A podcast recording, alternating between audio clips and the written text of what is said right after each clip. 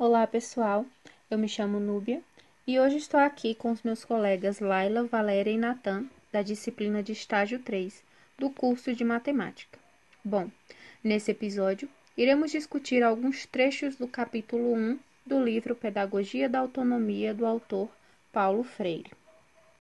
Logo na capa do livro, Paulo Freire traz a seguinte mensagem: Ninguém é sujeito da autonomia de ninguém.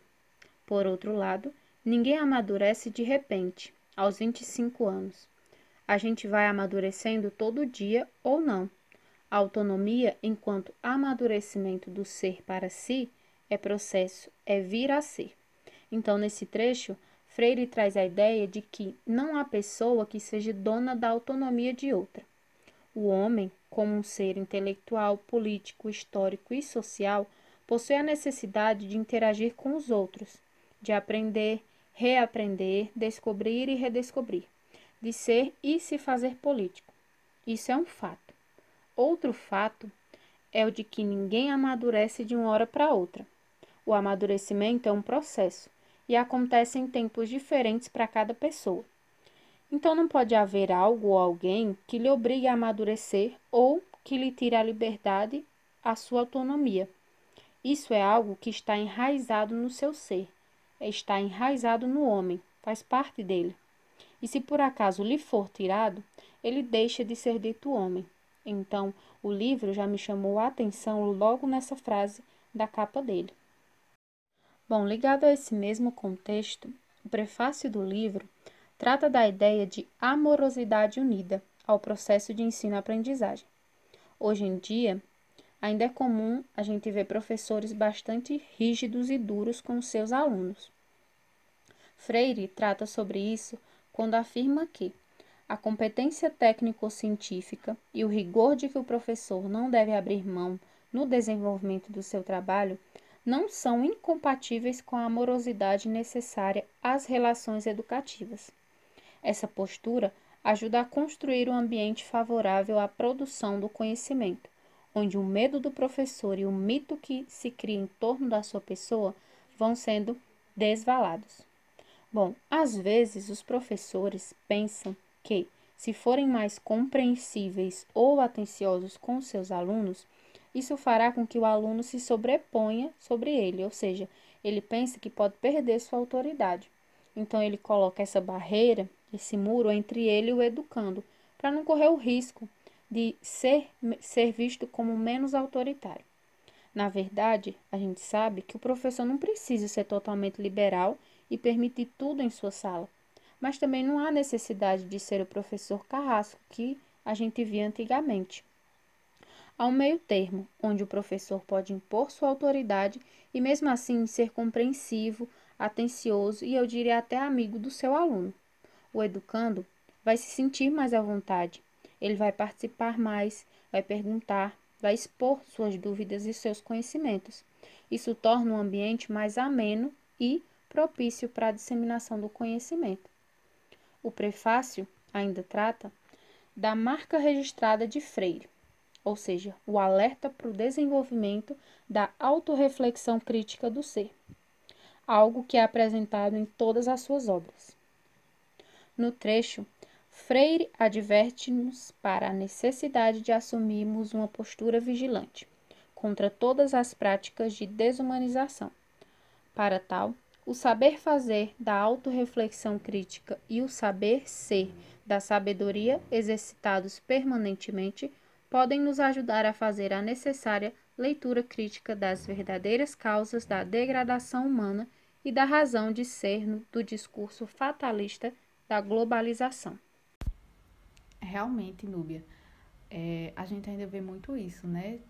Professores que se sentem no direito de agir como uma pessoa que dita as regras, acho que a gente pode dizer assim, né? Um ditador. E eu não sei se vocês já tiveram essa experiência, mas já tive professores que se incomodavam quando um, um colega apenas olhava para o lado, vamos dizer assim. E em certas discussões durante os conteúdos não aceitavam as reflexões críticas dos alunos quando eram diferentes das suas.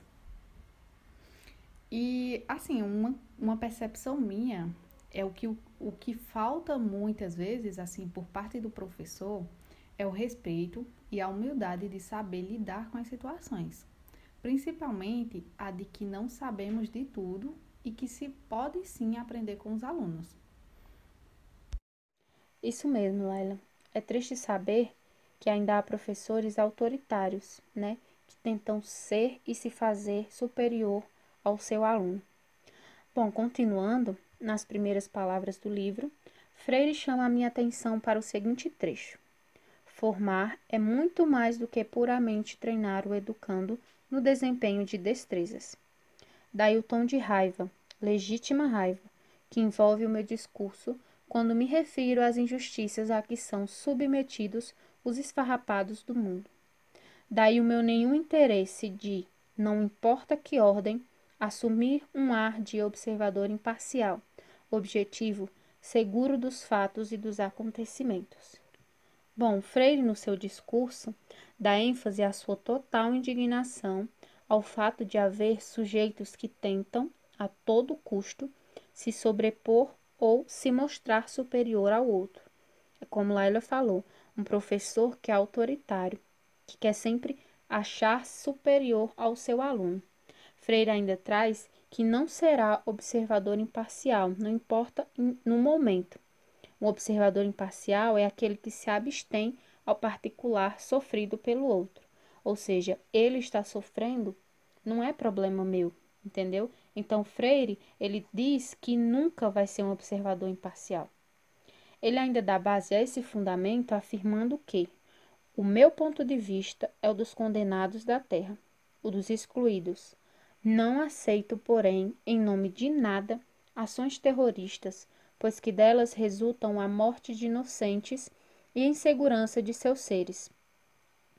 Freire traz nessa parte, só para confirmar, que é, a parte do observador imparcial, ele confirma que não vai ser quando ele traz que o ponto de vista dele é o dos excluídos. Então, é, o que o outro sofre, para ele é importante. Ele é parcial ao sofrimento do outro, né? E com esse, segunda, esse seguinte argumento, ele ainda diz: educadores e educandos não podemos, na verdade, escapar à rigorosidade ética. Bem, o primeiro capítulo ele fala: não há docência sem discência. Então, uma parte é, que eu achei bem interessante que ele colocou foi a seguinte: se na experiência de minha formação, que deve ser permanente, começo por aceitar que o formador é o sujeito em relação a quem me considero objeto, que ele é o sujeito que me forma e eu, o objeto por ele formado, me considero como um paciente que recebe os conhecimentos, conteúdos acumulados pelo sujeito que sabe e que são a mim transferidos. Nesta forma de compreender e de viver o processo formador, eu, objeto agora, terei a possibilidade amanhã de me tornar o falso sujeito da formação, do futuro objeto de meu ato formado. É preciso que, pelo contrário, desde os começos do processo, vá ficando cada vez mais claro que, embora diferentes entre si, quem forma se forma e reforma ao formar, e quem é formado forma-se e forma ao ser formado. Bem, disso aí que Paulo Freire nos traz, é, a ideia é que cada vez vá ficando claro, né? O fato que mesmo o professor sendo diferente do aluno, eles aprendem um com o outro. No início, claro, assim, é normal que o professor saiba mais, porque tipo, ele já estudou, ele já viu o conteúdo, mas durante as aulas, né, as trocas de, de conhecimento, de dúvidas, o professor ele meio que restaura o que o conteúdo é, que ele já já traz com ele, né? De, dos seus anos, né, como professor, é, da sua, dos, dos outros anos, assim, né, em outras classes. E alguns pontos de vista vão ser novos, vão ser novas discussões, né? São, outros, são novas turmas, são novas pessoas. e dessa forma ele passa a reaprender. É, também ele pode reaprender não só através dessas discussões, mas até mesmo numa correção de atividades, quando ele estiver lendo algo que o aluno fez ou expôs.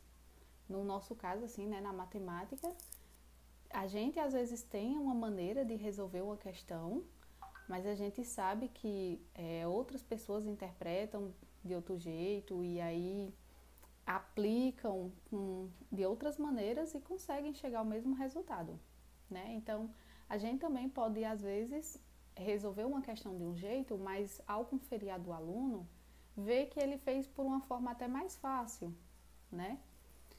E é essa questão que Paulo Freire traz. Bom, só um comentário nessa parte que Laila falou, né? Na parte que diz assim: quem forma se forma e forma quem é formado. A gente sempre escuta, pelo menos eu escuto, e eu já tive a experiência, eu sei que realmente é verdade, que nós aprendemos melhor um conteúdo se o ensinarmos a alguém. Né? Eu acho que quem já teve essa experiência de ensinar algo a alguém sabe que isso é realmente verdade. Então, na sala de aula, o professor, além de adquirir as novas experiências e conhecimentos com seus alunos, como o Freire disse, né? Ele pode adquirir o que? Através de diferentes indagações ou soluções diferentes que cada aluno traz. Às vezes, um aluno tem um jeito de diferente de resolver. Bom, além disso, além de adquirir essas experiências, ele poderá também relembrar os conhecimentos com relação à matéria que ele ministra, porque ele vai ver e rever aquele conteúdo, o que fará com que o conhecimento se fixe melhor na sua mente. E mais na frente, Paulo Freire traz, né? Ensinar não é transferir conhecimentos, conteúdos, nem forrar é a ação pela qual um sujeito criador dá forma, estilo ou alma a um corpo indeciso e acomodado. Não há docência sem licência, as duas se explicam e seus sujeitos, apesar das diferenças que os conotam, não se reduzem à condição de objeto um do outro. Quem ensina, aprende ao ensinar, e quem aprende, ensina ao aprender. Quem ensina, ensina alguma coisa a alguém. Bem, diante dessa fala dele, né, a gente pode ver assim que nem o professor nem o aluno, eles são objetos vazios. Claro, né, que a gente sabe que o professor ele já vem com uma carga ali, né? Conteúdos e tudo mais que estuda e pesquisa para, né, dar a sua aula. Mas a gente também não pode ver o aluno como um objeto vazio. Porque tanto o aluno como o professor, ele traz em suas experiências, né, discussões que são relevantes, discussões que podem complementar uma ideia. Sendo assim, ele parte, passa a ser sujeito formador, né? É, a gente também pode ver isso como a ideia da educação livre. Sem uma hierarquia na relação professor e aluno, a gente pode ver né, a questão da importância da dialética, Bem, tem dois trechos aqui que Paulo Freire traz, né? É, ainda nesse início, que eu achei bem interessante. O primeiro é o seguinte: é que o processo de aprender, em que historicamente descobrimos que era possível ensinar como tarefa, não apenas embutida no aprender, mas perfilada em si, com relação a aprender. É um processo que pode deflagrar no aprendiz uma curiosidade crescente que pode torná-lo mais e mais criador. A outra é a seguinte: é isto que nos leva, de um lado, à crítica e à recusa ao ensino bancário, de outro, a compreender que, apesar dele, o, o educando a ele submetido não está fadado a fenecer, em que pese o ensino bancário, que deforma a necessária criatividade do educando e do educador. O educando a ele sujeitado pode, por causa do conteúdo cujo conhecimento lhe foi transferido, mas por causa do processo mesmo de aprender, dar, como se diz na linguagem popular, a volta por cima e superar o autoritarismo e o erro epistemológico do bancarismo. Bom, é, com relação ao, ao que eu li, né? É, Paulo Freire fala do ensino bancário como um ensino que apenas introduz um conteúdo e que espera que aquele conteúdo fique ali guardado, né, na cabeça dos alunos. O ensino-aprendizagem, ele passa a ficar preso nesse processo, mas ainda assim, alguns alunos, eles conseguem sim promover uma curiosidade e autonomia, mas são poucos, né? São poucos que conseguem fazer um, a libertação de, uma, de um certo questionamento. Os alunos com autonomia de pensar conseguem superar esses os efeitos negativos, né, que esse ensino bancário traz. Isso aí é diferente do, do ensino de um professor que ele estimule curiosidade nos seus alunos. Porque um professor que estimula a curiosidade, a criticidade do seu aluno, faz com que a aprendizagem ela flua de uma maneira mais eficaz, mais positiva. O aluno ele se sente mais à vontade de interagir, de, de trazer um questionamento, alguma dúvida, e aquilo ali faz ele entender algumas coisas, interpretá-las, né? E trazer sua a sua a forma com que ele entendeu aquilo, né? Então, é um ensino mais eficaz, porque o aluno está participando, né? Foi, achei bem interessante. Continuando o que Laila falou, do professor e do aluno é, não serem objetos, terem suas próprias experiências né, para expor, Freire inicia o tópico Ensinar exige rigorosidade metódica. Nessa parte, ele continua sua discussão sobre o ato de educar e aprender. Ele afirma: ensinar não se esgota no tratamento do objeto ou do conteúdo superficialmente feito, mas se alonga à produção das condições em que aprender criticamente é possível, e essas condições implicam ou exigem a presença de educadores e de educandos, criadores, instigadores, inquietos, rigorosamente curiosos, humildes e persistentes. Bom, como a gente sabe, para Freire, a educação não se faz apenas transferindo conhecimentos. O mesmo acredita que os educadores devem disponibilizar uma educação primordialmente crítica, visto que, em sua teoria, é possível aprender criticamente. Porém, para isso, há necessidade de professores conhecedores, experientes em certos conhecimentos, capazes de ensinar aos alunos e segui-los no processo que transforma o aluno em um sujeito capaz de construir e reconstruir um saber ensinado. Assim, percebemos o quão, e a gente sabe como é, o quão importante é o professor no processo de aquisição do conhecimento. Bom, ainda nesse tópico, Freire afirma que o pensar certo ou pensar criticamente não tem nada a ver com ler vários livros e decorá-los, a ponto de conseguir recitá-los. Tem nada a ver com isso.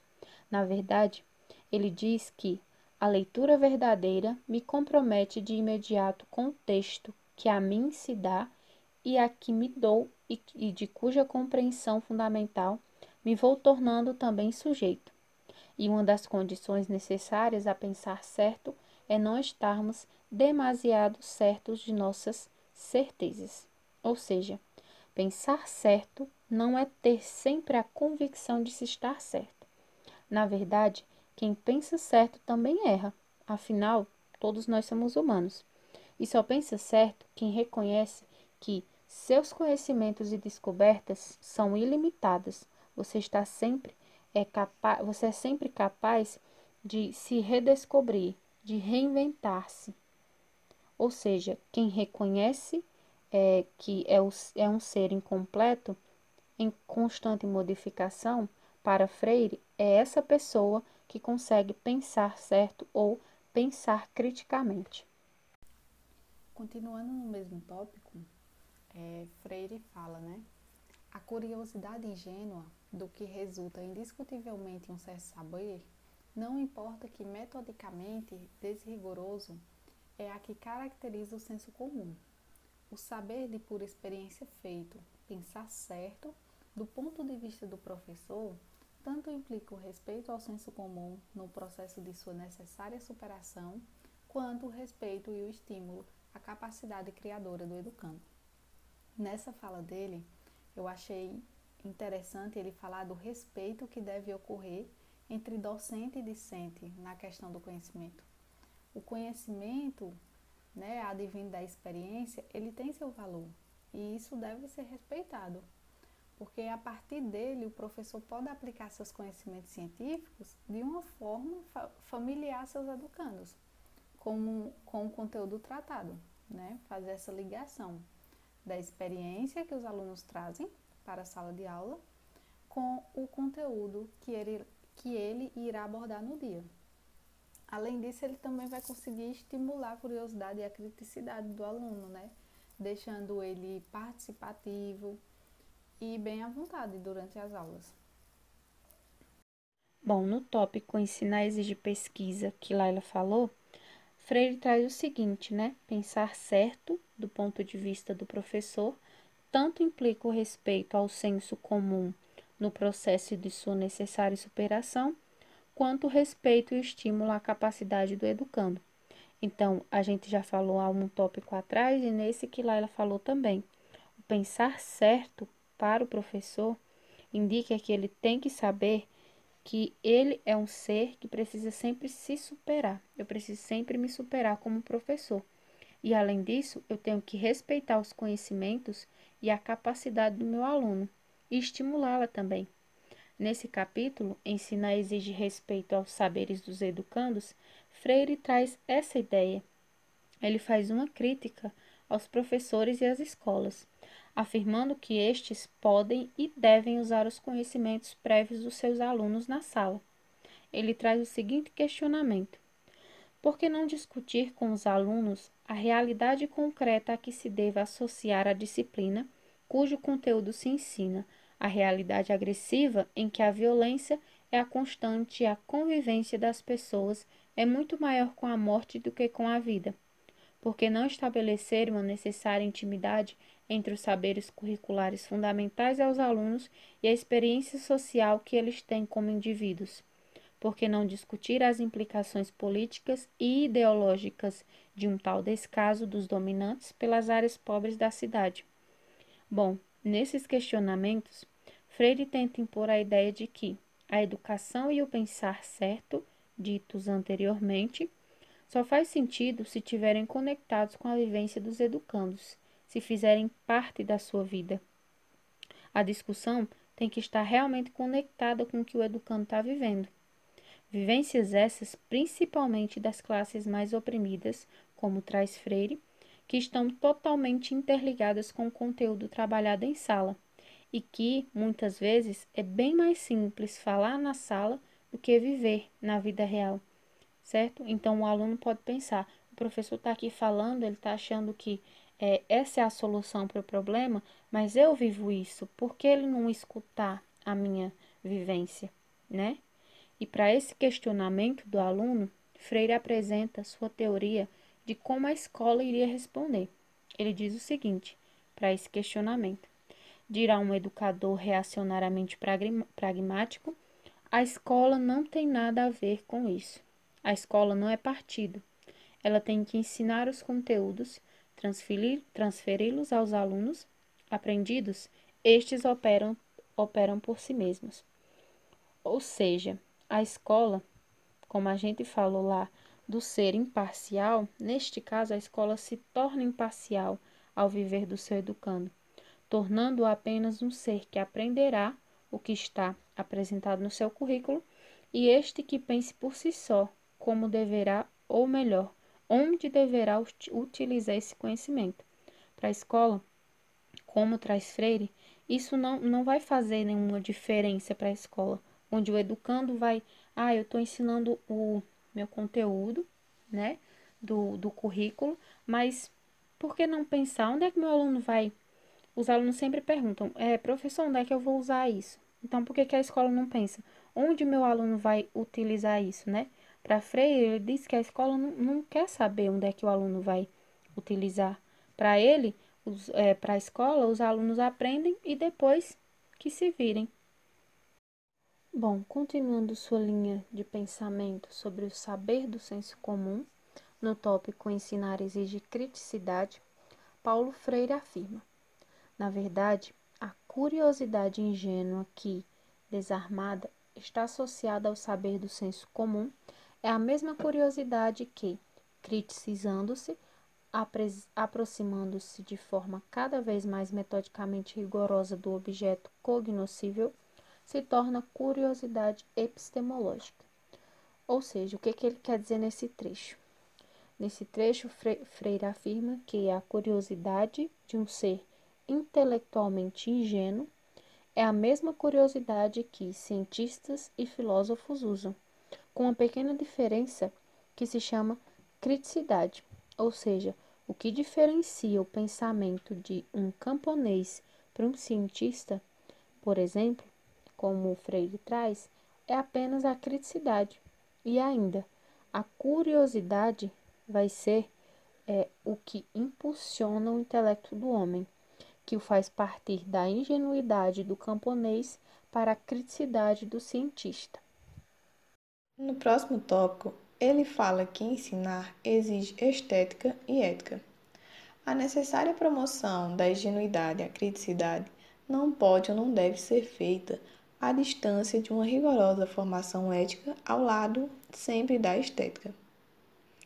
Aqui, o autor afirma que é necessária uma formação ética dos educandos para que eles consigam sair do campo da ingenuidade para um pensamento crítico. Além disso, se se respeita a natureza do ser humano, o ensino dos conteúdos não pode dar-se alheio à formação moral do educando. Para o autor, o educador constrói-se ético na sua experiência educativa. Quando ele age de forma correta, ele possibilita e incentiva também esses comportamentos em seus alunos. Além disso, quando todo conhecimento que educando formar em seu percurso, ele poderá usá-lo de maneira ética ou antiética. Por isso é necessário uma formação moral dos alunos. Bem, Valéria, nesse tópico aí, eu também entendi que Paulo Freire traz a ideia, que a ideia de uma formação crítica, ela exige novas percepções sobre o mundo. Né? Um professor ele precisa de recursos expressivos para conquistar a atenção crítica dos alunos e criar um ambiente favorável para a, para curiosidade, né? E, tipo, são muitas as formas, assim, que a gente pode analisar como expressão de um professor, né? As afirmações dele, as perguntas, né? Ou seja, a forma dele, dele falar com o aluno até mesmo, ou, ou a forma assim corporal, como ele olha, né? Tem, a gente sabe, tem aluno que se sente, que não se sente bem com alguns professores, né? E querendo ou não, essas expressões, elas são recursos estéticos que se tornam indispensáveis na hora da aprendizagem, né? É aí que um professor ele deixa ou não o aluno à vontade a participar de uma aula, né? E com isso a gente percebe que às vezes a, desaten a desa desatenção dos alunos, desculpa pessoal, ou a apatia, muitas vezes ela surge por essa forma, né? Da forma que o professor ele age ou ele se expressa diante dos alunos. Tem professor que assim, eu não vou dizer que é porque ele quer, né?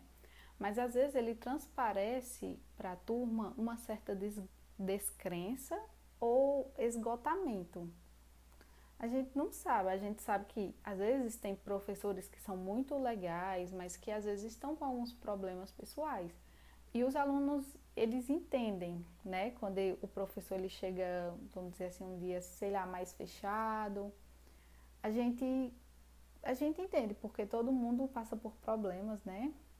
Mas aí tem professores que meio que criam uma barreira ali entre o aluno. Ou então um professor que já vem muito cansado de, de outras coisas, ou até mesmo às vezes questões assim da escola, algumas cobranças, é, e se sente, né, esgotado, não sei. E aí a gente vê que os alunos né, que percebem isso no professor, são normalmente são alunos assim um pouco resistentes, né, até mesmo indisciplinados. E assim, é como Valéria colocou, é necessário que as palavras elas sejam incorporadas no próprio exemplo do professor, que ele passe aquilo, né, fisicamente, e o que ele fala que sejam as mesmas, as mesmas coisas. É interessante que seja conectado, né? E é isso. Pois é, Laila. Inclusive, com o que você falou, nós entramos no próximo tópico que fala que ensinar exige corporificação das palavras pelo exemplo. Quem pensa certo está cansado de saber que as palavras a que falta a corporidade do exemplo pouco ou quase nada valem. Pensar certo é fazer certo. Aqui ele trata da necessidade de haver uma coerência entre prática e discurso. Ou seja, o professor deve seguir aquilo que ele diz. Uma vez que ela é do tipo que faça o que eu mando e não faça e não o que eu faço, ele não cria um ambiente propício para a aprendizagem. Nós sabemos muito bem que os alunos conseguem facilmente notar quando o professor nem ele mesmo acredita no que ele diz. É, somado a isso, o autor afirma ainda que não há pensar certo fora de uma prática testemunhal que o rediz em lugar de desdizê-lo. Dessa forma, não se pode ensinar o pensar certo apenas falando ou descrevendo como ele é. Para o autor, o professor ele deve, por meio de suas ações, e servir de exemplo concreto para aquilo que ele diz. Só assim ele consegue fundamentar o seu discurso em vez de estar se contradizendo. Bom, só um comentário no que Valéria falou, né, nesse tópico. É, às vezes, eu acredito que muitas pessoas aqui já tenham passado por isso, de um professor impor sua autoridade, né? Como a gente já tem falado antes, ele impõe sua autoridade, pede para que o aluno faça algo faça isso, faça aquilo. E quando você vai olhar os atos do, do professor, não tem nada a ver com aquilo que ele passou, né? A questão do faço o que eu digo e não faço o que eu faço, como Valéria falou. O professor, ele tem que impor, se impor na sua sala. Você está ali como profissional da educação, certo? Então, você tem que dar aquele exemplo para o seu aluno. Ah, é, eu pedi para que ele fizesse, então vou dar um exemplo para ele? Eu vou ser o exemplo dele. Então é muito importante que o professor se imponha na frente do seu aluno, na frente da sua turma, da sua escola, né? Pois é, Laila. Além disso, nós vamos entrar no próximo tópico que fala que ensinar exige risco, aceitação do novo e rejeição a qualquer forma de discriminação. É próprio do pensar certo a disponibilidade ao risco, aceitação do novo, que não pode ser negado ou acolhido só porque é novo assim como o critério de recusa ao velho não é apenas o cronológico. Como ensina Paulo Freire, para se educar é indispensável manter-se disponível para o novo e aprender a lidar com os riscos de forma mais natural. Além disso, deve-se analisar as novas possibilidades, pois haverão coisas interessantes dentre essas novas possibilidades, como também podem haver coisas problemáticas. Não é porque apenas não é porque uma coisa é nova que ela é melhor ou mais eficiente do que coisas consideradas velhas. Da mesma forma, algo que é considerado velho não deve ser descartado apenas pelo critério, como ele diz, cronológico. É necessário que a gente atente-se para as qualidades e para as desvantagens de ambos as possibilidades.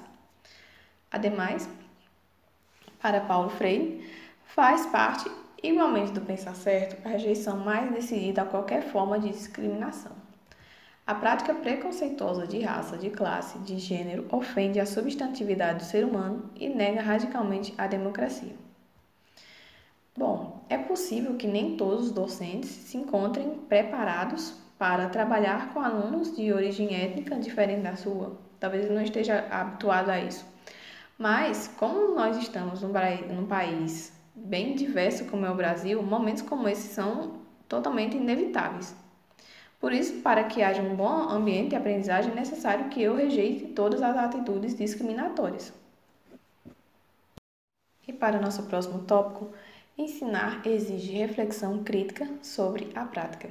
Na formação permanente dos professores, O momento fundamental é o da reflexão crítica sobre a prática. É pensando criticamente a prática de ou de ontem que se pode melhorar a próxima prática. Assim, a gente vê que é necessário para os, os docentes uma, fazer uma autocrítica a respeito da sua própria prática. Assim, ele consegue avaliar se é necessário ele mudar a si mesmo, mudar suas atitudes, mudar sua metodologia, para que eu consiga fazer melhorar a minha próxima atuação. Pois, como Paulo Freire afirma, não é possível a assunção que o sujeito faz de si numa certa forma de estar sendo sem a, sem a disponibilidade para mudar. Para ele ainda, o saber que a prática docente espontânea ou quase espontânea, desarmada, indiscutivelmente produz é um saber ingênuo, um saber de experiência feito, a que falta a rigorosidade metódica que caracteriza a curiosidade epistemológica do sujeito. Nesse sentido, falta uma reflexão crítica para que eu possa transformar minha prática docente, que até então ela é um saber ingênuo. Quando eu me faço a minha própria autocrítica, eu consigo transformar a minha prática.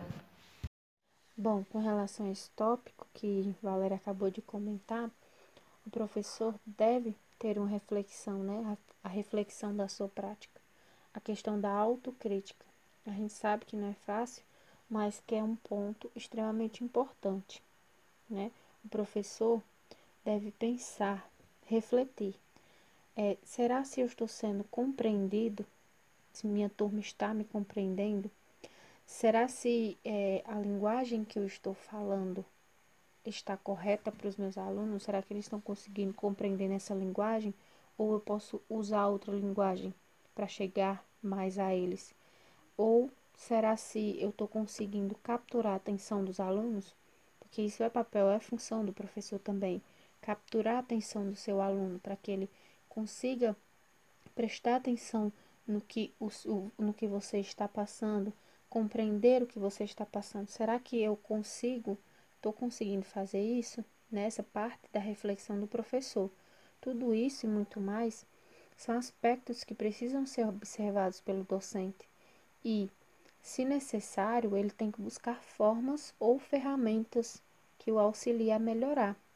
E, além disso, praticar praticar essas ferramentas, porque não adianta nada eu refletir, sentei, fiz a minha reflexão, eu sei onde eu tenho que melhorar, sei qual é a ferramenta que eu vou utilizar, o que, que eu vou utilizar, o que, que eu vou colocar em prática. Mas se eu não coloco em prática, não adiantou de nada. Por quê?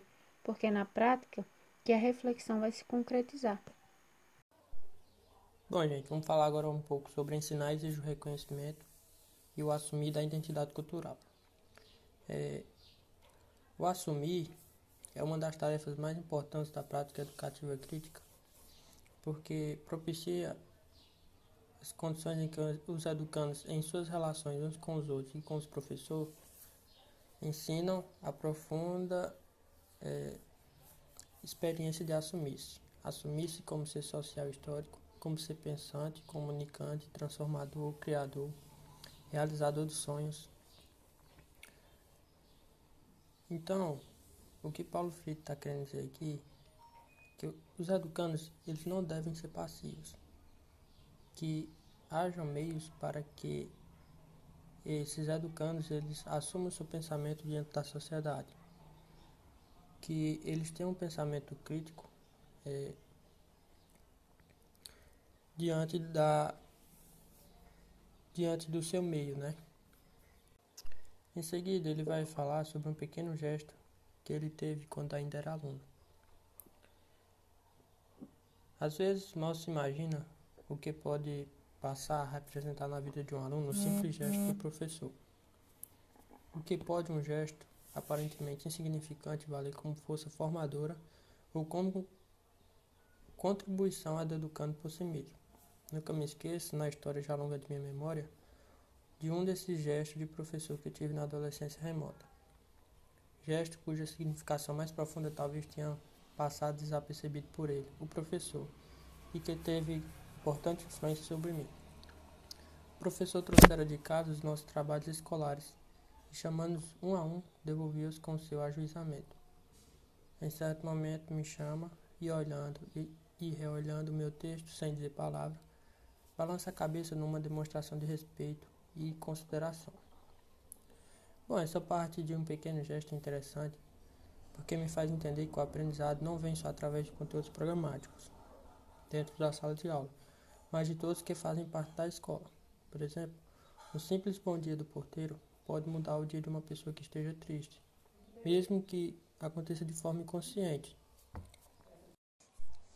Paulo Freire também ele vai falar um pouco sobre o descaso do poder público com a educação. Começa dizendo assim: em a, em a educação na cidade, chamei a atenção para esta importância quando discuti o estado em que a administração de Luiz Erundina encontrou a rede escolar da cidade de São Paulo de 1989. O descaso pelas condições materiais da escola alcançava níveis insensáveis. Nas, nas minhas primeiras visitas à rede, quase devastado, me perguntava horrorizado: como cobrar das crianças o mínimo de respeito? As carteiras escolares, as mesas, as paredes e o poder público revela absoluta desconsideração à coisa pública. É incrível que não imaginamos a significação do discurso formador que faz uma escola respeitada em seu espaço. Bom, eu percebi isso, um, percebi isso que Paulo Freire falou no meu primeiro estágio. As condições que eu encontrei a escola lá não estavam muito boas, né? Mas ao mesmo tempo eu percebi que existe uma grande cobrança sobre os alunos em relação às provas externas, como por exemplo o SPAES. Os alunos eles tinham aulas em outros turnos para estudar para essas provas, sendo que existia uma grande cobrança e o poder público tinha e o poder público faz o menor descaso é, da educação, né? E o que me deixa mais intrigado é que Paulo Freire percebeu isso há muitos anos atrás e ainda existe esse, des esse descaso. Bem, esse tópico ele é bastante interessante, né? Porque traz a questão que os alunos é, eles não aprendem apenas na escola, né? Eles aprendem com a família, com os primos, com os amigos, aprendem nas ruas. E assim, esse conhecimento ele é bastante importante, pois ele vem de algo espontâneo.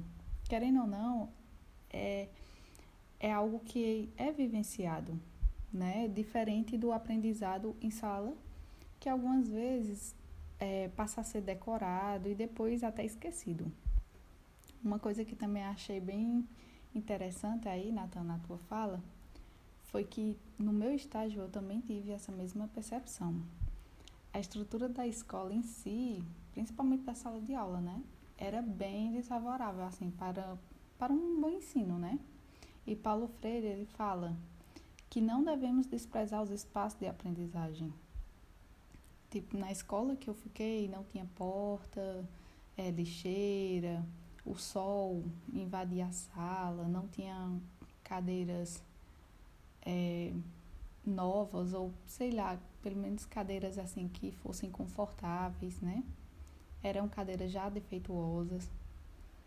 E assim, um ambiente bem difícil de você até mesmo ensinar, porque eu, como professor lá, né, não tinha minha mesa minha cadeira.